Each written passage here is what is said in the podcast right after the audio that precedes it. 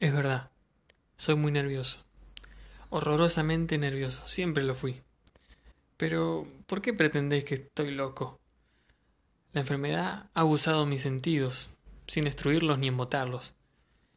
Tenía el oído muy fino, ninguno le igualaba. He escuchado las cosas del cielo y de la tierra, y no pocas del infierno. ¿Cómo voy a estar loco? Atención, ahora veréis con qué sano juicio y con qué calma puedo referirles toda la historia. Me es imposible decir cómo se me ocurrió primeramente la idea, pero una vez concebida no pude desecharla ni de noche ni de día. No me proponía objeto alguno ni me dejaba llevar de una pasión.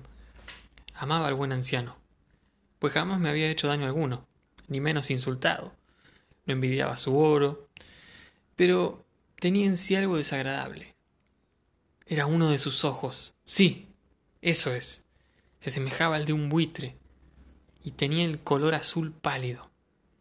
Cada vez que este ojo fijaba en mí su mirada, se me lava la sangre en las venas.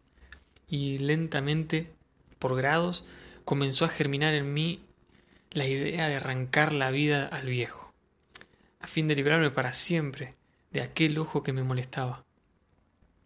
He aquí el kid. ¿Me creéis loco? Pero advertid que los locos no razonan. Si hubieras visto con qué buen juicio procedí, con qué tacto y precisión y con qué disimulo puse manos a la obra. Nunca había sido tan amable con el viejo como durante la semana que precedió al asesinato. Todas las noches, a eso de las doce, levantaba el picaporte de la puerta, la abría, pero qué suavemente, y cuando quedaba bastante espacio para pasar la cabeza introducía una linterna sorda bien cerrada para que no filtrase ninguna luz y alargaba el cuello. Oh, si hubieras reído al ver con qué cuidado procedía.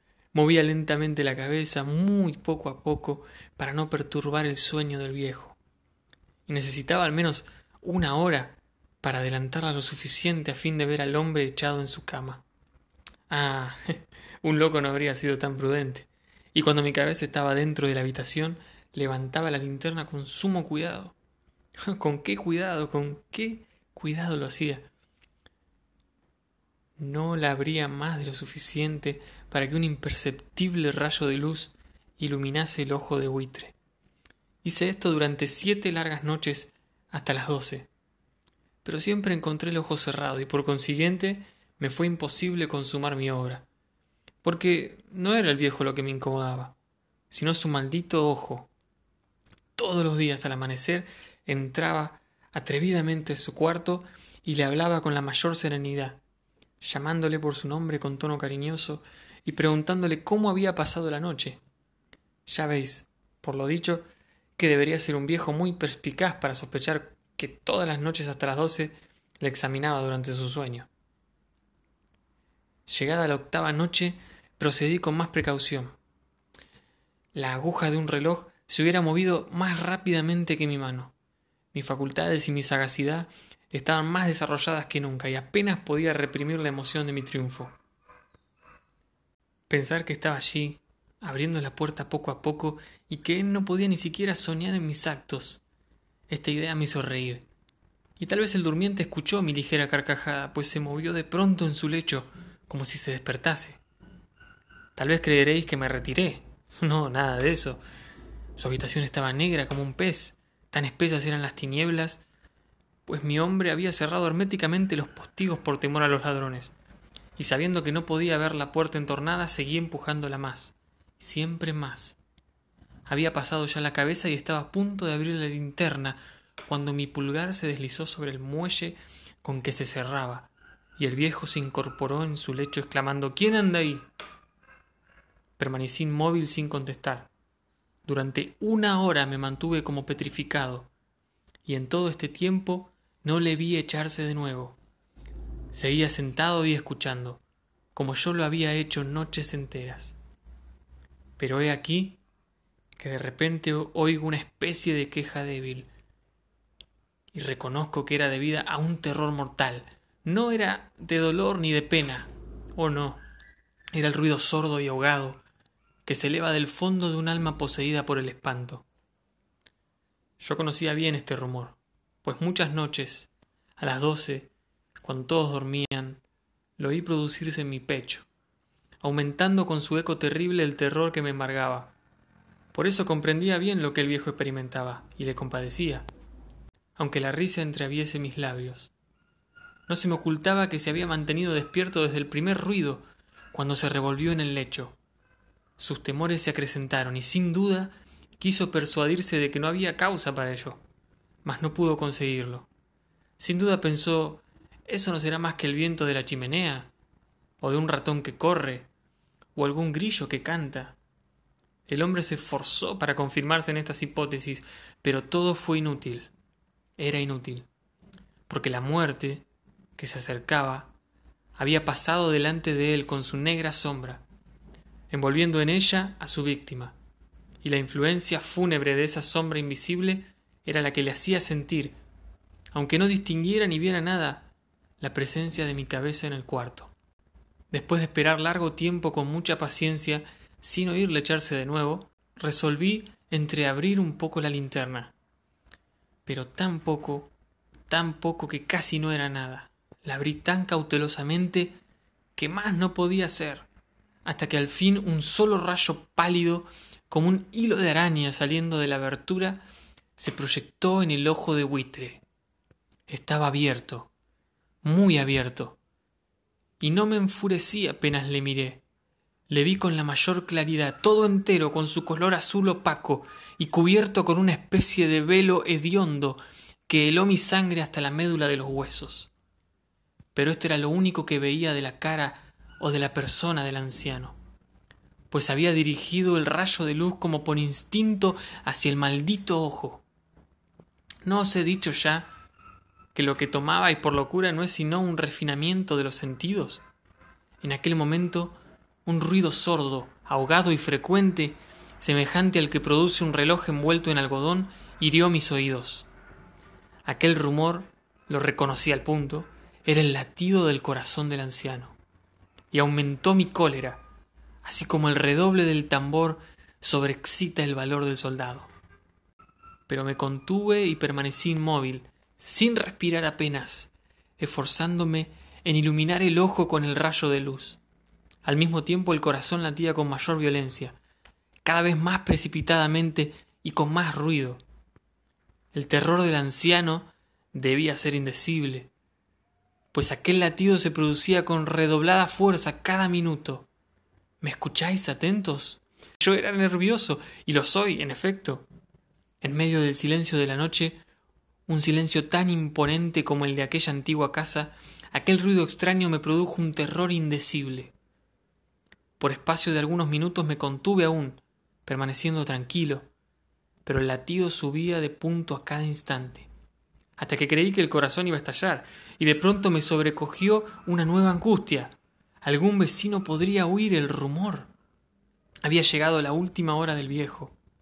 Profiriendo un alarido, Abrí bruscamente la linterna y me introduje en la habitación. El buen hombre solo dejó escapar un grito, solo uno.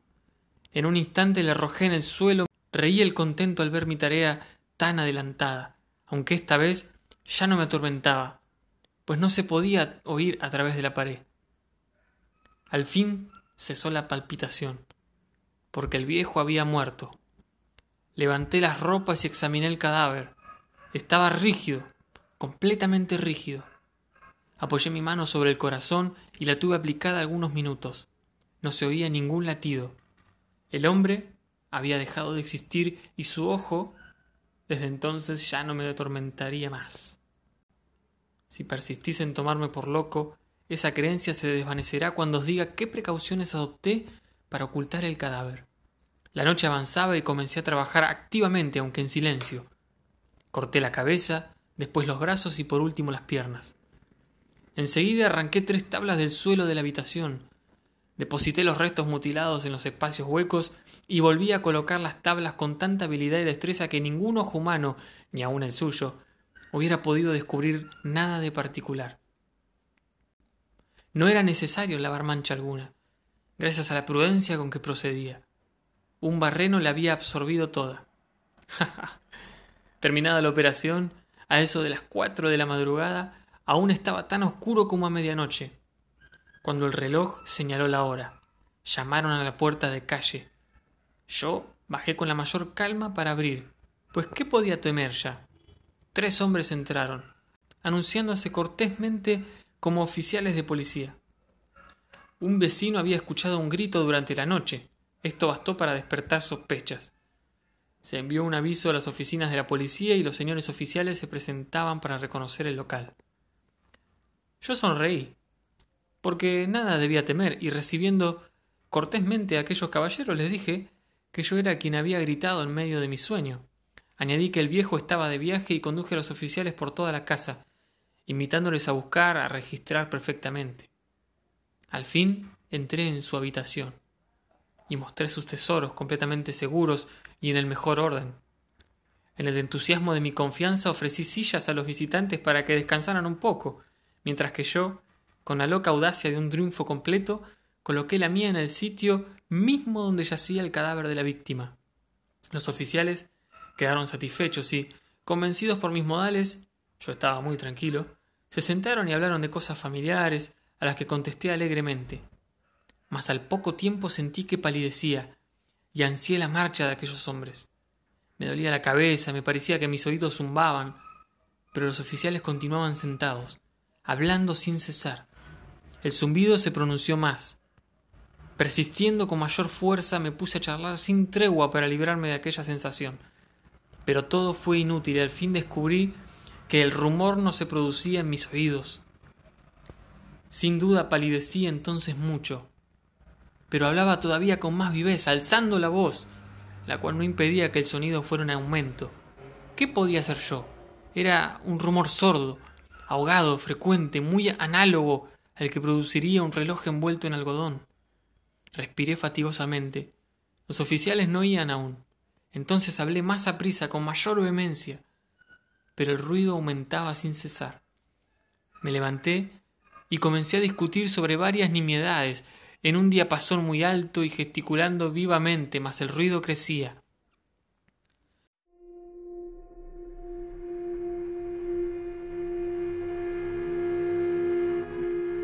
¿Por qué no querían irse aquellos hombres? Aparentando que me exasperaban sus observaciones, di varias vueltas de un lado a otro de la habitación. Mas el rumor iba en aumento. Dios mío, ¿qué podía hacer? La cólera me cegaba. Comencé a renegar. Agité la silla donde me había sentado, haciéndola rechinar sobre el suelo, pero el ruido dominaba siempre de una manera muy marcada. Y los oficiales seguían hablando, bromeaban y sonreían. ¿Sería posible que no oyesen? Dios Todopoderoso. No, no, oían. Sospechaban, lo sabían todo, se divertían con mi espanto. Lo creí y lo creo aún. Cualquier cosa era preferible a semejante burla. No podía soportar más tiempo aquellas hipócritas sonrisas. Comprendí que era preciso gritar o morir, y cada vez más alto, ¿lo oís? Cada vez más alto, siempre más alto. Miserables, exclamé. No disimuléis más tiempo, confieso el crimen. Arrancad esas tablas, ahí está, ahí está. Es el latido de su espantoso corazón.